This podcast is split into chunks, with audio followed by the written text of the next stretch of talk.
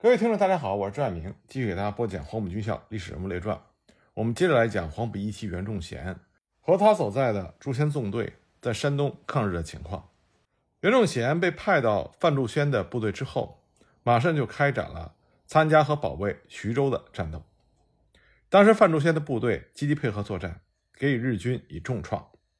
一九三八年二月起，由平汉线北段南犯的日军不断的进攻范县等地。多次被国军击退。四月份，日军大举进攻徐州，主力土肥原第十四师团一万多人，向着蒲县濮阳地区集结，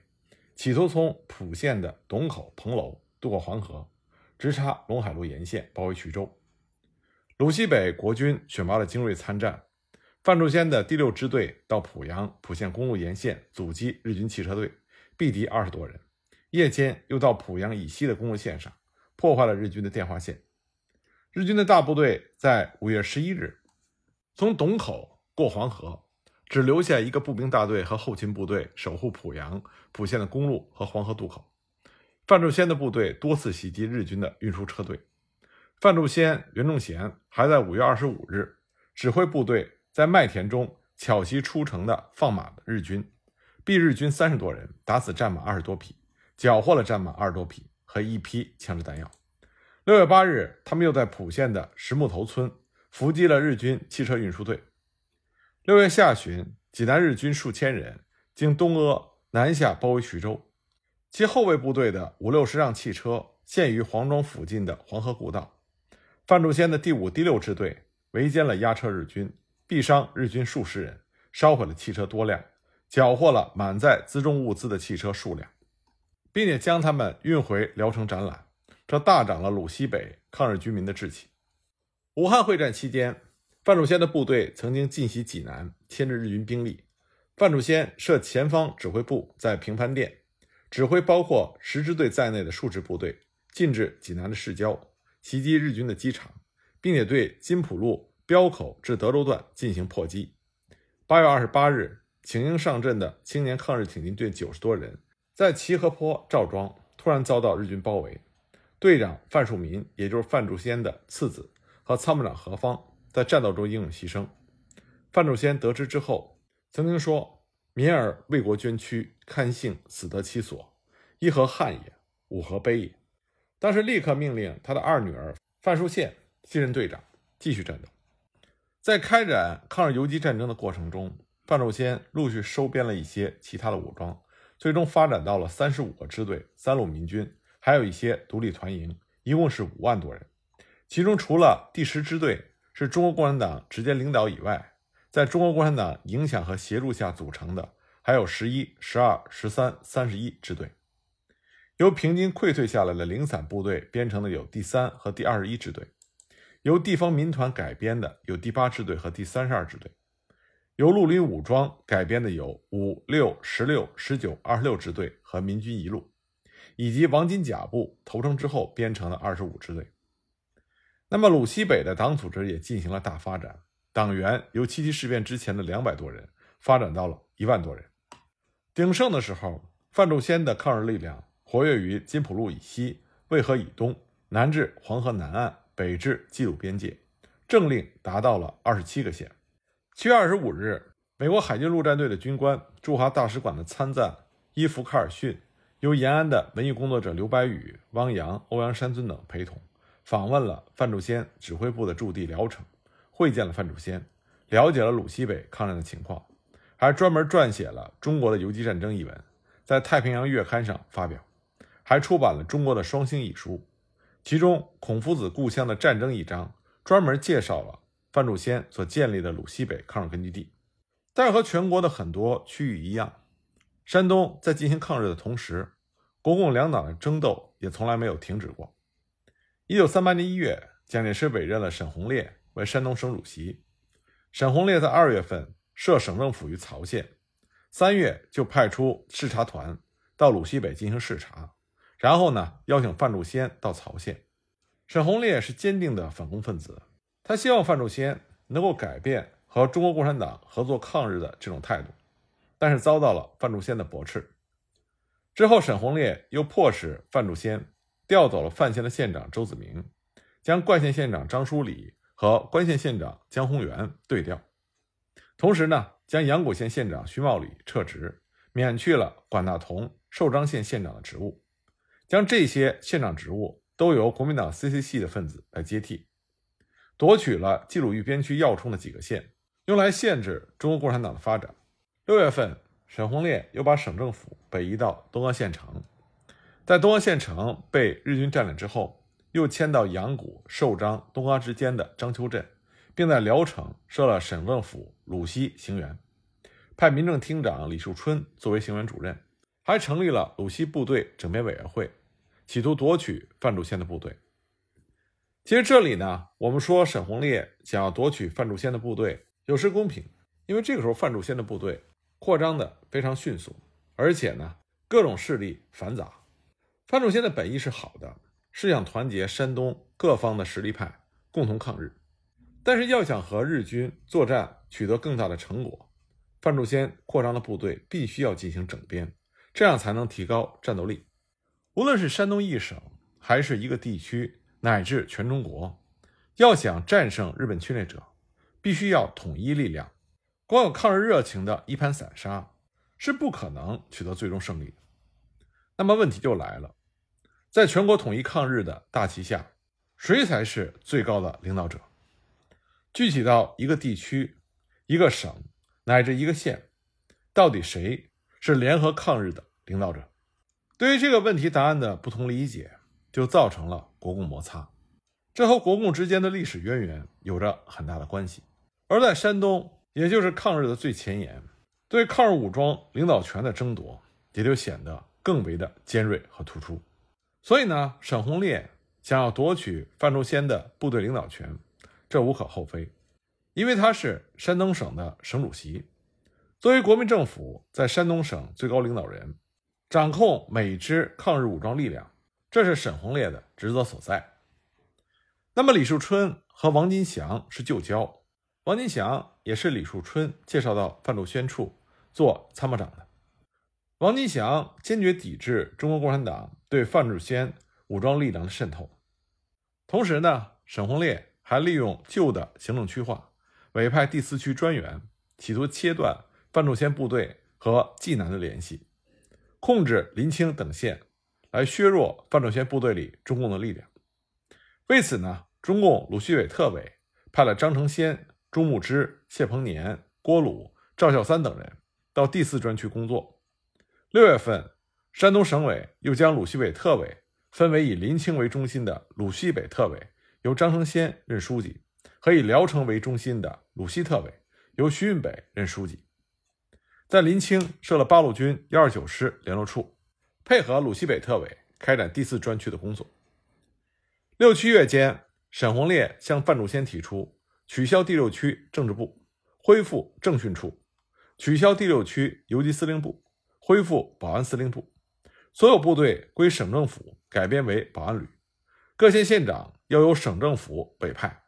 政治干部培训学校也要由省政府来管理。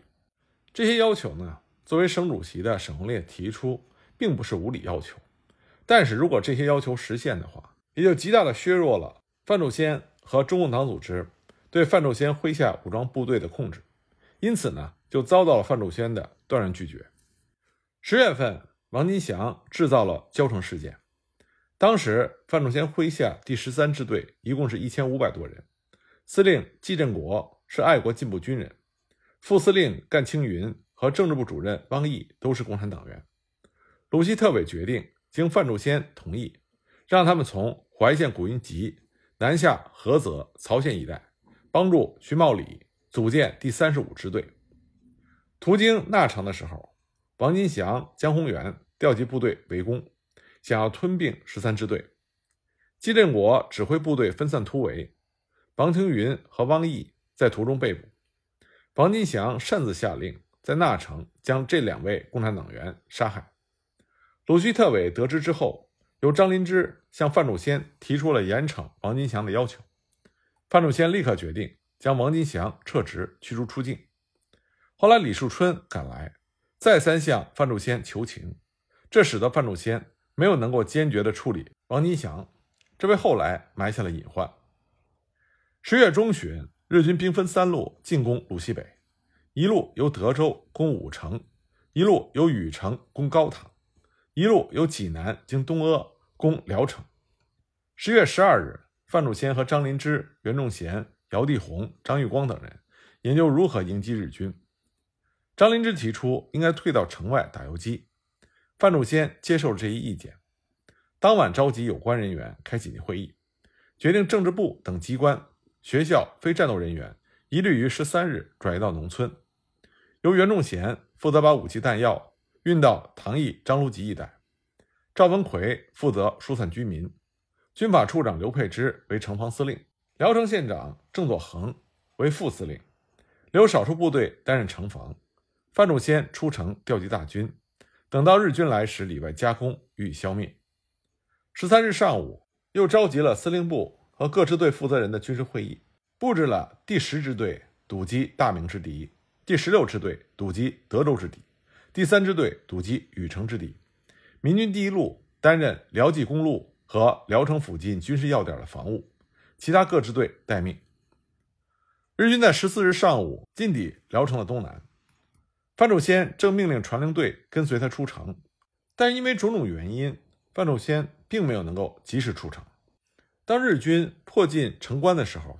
已经出城的张灵芝、王友平、姚地红、张玉光等人发现范仲先还在城里，所以就商定由姚地红和张玉光回城，一定要把范仲先带出来。但是当姚张二人回去之后，发现范仲先被李树春缠住，无法脱身。而因为李树春本人乘坐的是汽车，他能够及时出城。等姚地红、张玉光准备保护范仲先出城的时候，城已经被日军包围了。范仲先紧急布置城内的部队，坚决守城。他和姚地红、张玉光身先士卒，和守城的官兵一起打退了日军多次进攻。到了晚上，姚地红、张玉光向范仲先提出坚决的突围而去。范仲先以他们都是有为人才，硬冲不安全，希望能够等待援兵里应外合，拒绝了冒险突围。结果直到深夜，城外也毫无援军的动静，电话也被切断。十五日黎明，日军有两架飞机配合猛烈攻城，并以坦克车攻开东门。范仲先率部继续英勇战斗，毙伤了大批日军之后，终于因为孤军无援，弹药耗尽，壮烈殉国。同日殉国的还有中共党员姚地红、张玉光以及刘佩之、郑作恒等五百多名守城的官兵。噩耗传出，举国悲痛。中共中央的《解放周刊》发表了哀悼民族英雄范仲先的社论，高度评价了范仲先的抗战业绩和高风亮节。重庆、洛阳等地山东同乡会也相继举行了追悼大会，朱德、彭德怀、董必武、吴玉章等人都送了挽联。但是范仲先的殉国，也使得鲁西北的政治局势复杂化、混乱化。这主要是因为在范仲先壮烈殉国之后，他麾下的可观的武装力量到底应该归谁领导？公共双方都迅速地进行了布置。原范仲先部的参谋长王金祥，他极力收拢了范仲先的旧部第二、第二十一、第二十二、第二十三等支队的残部。编成了国民党山东第六、第八、第九保安旅，盘踞在寿张、阳谷、范县、关城、朝城一带。原来第三支队的司令齐子修趁机就收拢了第四、第十九、第二十九等支队的残部，编成了国民党山东第七、第十一两个保安旅，占据寿张一带。馆陶一带，王来贤民军第一路也和王金祥联合了起来，他们各自拥兵一方，图谋发展。不断的向中国共产党领导下的第十支队进行军事挑衅，这样呢，在鲁西北就形成了日军、伪军和国民党顽固派对共产党领导下的抗日武装进行夹击的严峻态势。那，面对聊城失陷之后的这种严重局势，一九三八年十二月七日，中共鲁西北特委在北馆陶再次召开了紧急会议。参加会议的有张灵芝、徐运北、王幼平、袁仲贤、赵一平、齐彦明、张维汉、王化云等人。会上有的同志认为形势严峻，部队对平原游击战争经验不足，为了保存主力，应该把第十支队机枪营拉到泰西大峰山区，依靠山区坚持泰西抗日根据地。张灵芝、徐运北等人则认为，鲁西北的地方党在灌、管、丘一带有渭河之险，还有广大群众的支持，便于和敌人周旋，背靠八路军的主力，情况紧急的时候随时可以得到支援，是可以坚持的。经过反复讨论之后，最后决定机枪营仍然留在灌、管、丘一带，在中共鲁西北特委的领导下坚持抗日游击战争。会后呢？在部队中进行了坚持游击战争的动员教育，坚定了干部战士坚持平原游击战争的信心和决心，同时积极的发展部队，准备战斗。这个时候，第十支队的机枪营刚刚遭受了一次重大的损失。这是在十月二十七日，李树春命令王金祥率领二十一支队三千多人，突然在十月二十八日将机枪营围在了深县河店，妄图加以消灭。当时机枪营全体指战员拼死突围，教导员潘玉林等八十多人壮烈牺牲。后来在营长杜守山和三连连长陈忠传的率领下，突出了重围。在鲁西北特委召开会议之后，十支队的情况还是非常危险的。李树春、王金祥等人在章丘镇召集了齐子修、刘冠谦、吴连杰等共同策划，由吴连杰部由唐弋北部往南。齐子修部由清平、博平往西，王金祥部集中全力往北，王来贤部从十支队的背后四面围攻，想要一举消灭十支队，把共产党挤出鲁西北。在这种情况下，鲁西北特委就得到了来自党中央和八路军的支援。中共中央和毛泽东十分关心聊城失守以后鲁西北急剧变化的形势。一九三八年十月中旬。中共中央领导指示延安抗日军政大学，凡是鲁西北派来学习的干部，要迅速离校返回原地做抗日工作。在这个指示下达之后，在延安学习的数十名鲁西北的干部，在十二月初先后回到了鲁西北。十月二十四日，中共中央在向朱德、彭德怀、左权、刘伯承、徐向前、朱瑞所发出的对范仲先部工作的指示中，明确指出，范仲先如果确实牺牲了。我应用一切办法团结和巩固其部队，并实际帮助范区作战。如果范仲先没有死，则应派队去配合，表示共患难之意。紧接着，一九三八年十二月中旬，八路军幺二九师师长刘伯承、政委邓小平，按照八路军总部的指示，率领三八六旅主力和先遣支队一部，迅速进至济南的南宫、威县、邱县和鲁西北的馆陶。灌县、昭城一带。十月二十一日，刘伯承、邓小平在威县老虎张庄召开了济南鲁西北军政干部会议，传达了中共中央六届六中全会的精神，确定了依靠群众、依靠乡村巩固济南和恢复发展鲁西北抗日根据地的方针。一九三八年十二月十四日，幺二九师三八六旅旅长陈赓率领幺五师六八八团一部到达昭城以北的张鲁集地区。十二中旬，中共鲁西特委在馆陶县拐渠村召开了扩大会议，会议由张灵芝主持，朱泽民和陈赓参加了会议。会上，陈赓认真分析了鲁西北的形势，对鲁西北的工作做了指示。会议认为，在范仲先牺牲之后，鲁西北的统战形势发生了根本的变化。国民党顽固派王金祥公开反共，寻衅摩擦，因此。必须对国民党顽固派的军事进攻进行自卫反击，来恢复鲁西北的抗日秩序，保证中国共产党领导的武装力量独立自主的发展。那么，在围攻十支队的国军中，土匪王来贤被收编为二十二旅，盘踞在灌、管、丘抗日根据地腹地曲周县东木寨一带，这就截断了鲁西北和济南抗日根据地的通道，威胁最大，要首先将之歼灭。会议决定集中力量歼灭王来贤民军第一路，来消除心腹之患。特委采纳了王友平提出的远交近攻的斗争策略，派曾在三支队工作过的于孝宏到临清设联络办事处，和尚未和中共部队撕破脸的齐子修的三支队驻临清的吉战鳌的十六支队交朋友，来争取让这些部队在中共武装对王金祥、王来贤作战中。保持中立的态度。一九三八年十二月二十四日，在陈赓的指挥下，开始对王来贤部总攻。六八八团负责消灭驻东木寨的王来贤的司令部和第一团、第二团，十支队负责解决王来贤部驻坚种的第三团。这个时候呢，第一路的政治部因为王来贤已经决心投靠国民党的顽固派，所以将除第三团以外所有的政工人员八十多名集中到了张官寨，并且及时和中共鲁西特委和第十支队取得了联系，做了汇报。王来贤部第三团。是中国共产党工作基础比较好的一个团，团长赵迎洲是共产党员。这个团的第三营在临清南上店驻防，第一营和第二营在坚种驻防。第二营呢是在范县新近收编的。中国共产党的工作基础比较差。二十四日夜里，十支队第二团由副团长金维国率领抵达渭河渡口坚种。王来贤部第三团一看十支队来攻打。除了第二营一部跑散之外，一营全部和二营的一部分没有放枪，就跑到了张官寨投靠了政治部。第三营听说第一路被歼灭，恐怕发生误会，所以仍由上殿进驻临清城内。八路军幺五师三四四旅六八八团当夜就从坚种渡过了渭河，于二十五日的拂晓赶到东木寨，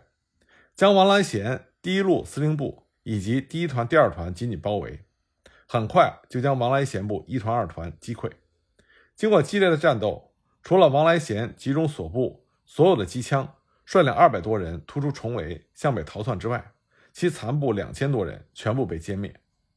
之后呢，陈赓又率部转战于鲁西北地区，歼灭了王来贤民军第一路，一举粉碎了国民党想把第十支队挤出鲁西北的阴谋。这就消除了抗日根据地的心腹之患。打通了鲁西北和济南的联系，也迫使王金祥不敢轻举妄动，这就使得鲁西北的形势基本的稳定了下来。总的来说，因为八路军迅速的支援，这就改变了聊城失守之后出现的混乱局面，揭开了鲁西北抗日斗争新的一页。那么接下来形势又有怎样的发展呢？我们下一集再继续给大家讲。